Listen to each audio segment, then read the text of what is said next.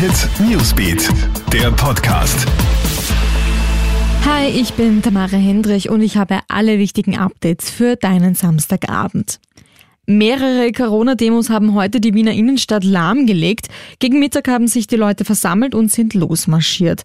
Beim Maria-Theresienplatz hat die Polizei schließlich die erste Versammlung aufgelöst. Auch eine Gegendemo von politisch linker Seite hat sich dann dazu gesellt. Zwei große Demozüge haben schließlich den Prater erreicht. Am Weg dorthin hat es einige Festnahmen und Anzeigen gegeben, so die Wiener Polizei auf Twitter.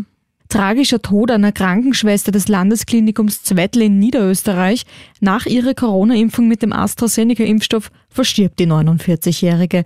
Ob ein Zusammenhang zwischen dem Todesfall und der Impfung besteht, soll jetzt eine Obduktion im Wiener AKH klären. Zu dem Fall äußert sich jetzt auch FPÖ-Bundesparteiobmann Norbert Hofer. Impfungen mit AstraZeneca sollen ausgesetzt werden, solange ein Zusammenhang nicht ausgeschlossen werden kann. Wie Krone.at berichtet, muss jetzt auch eine Kollegin nach einer Impfung aus der gleichen Charge stationär behandelt werden. Sportlich erfolgreicher Tag für Österreich. Zuerst bei Ski Alpin. Im Abfahrtsweltcup in Saalbach gewinnt Vincent Griechmeier. Gold für Österreich gibt es dann bei der nordischen Ski-WM in Oberstdorf.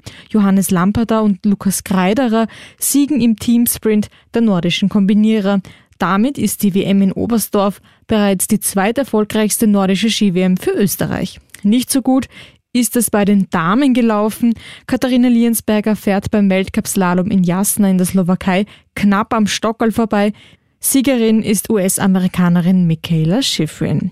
Das war's für heute. Alle Updates holst du dir einfach im Kronehit Newsbeat oder auf kronehit.at. Bis bald und schönes Wochenende.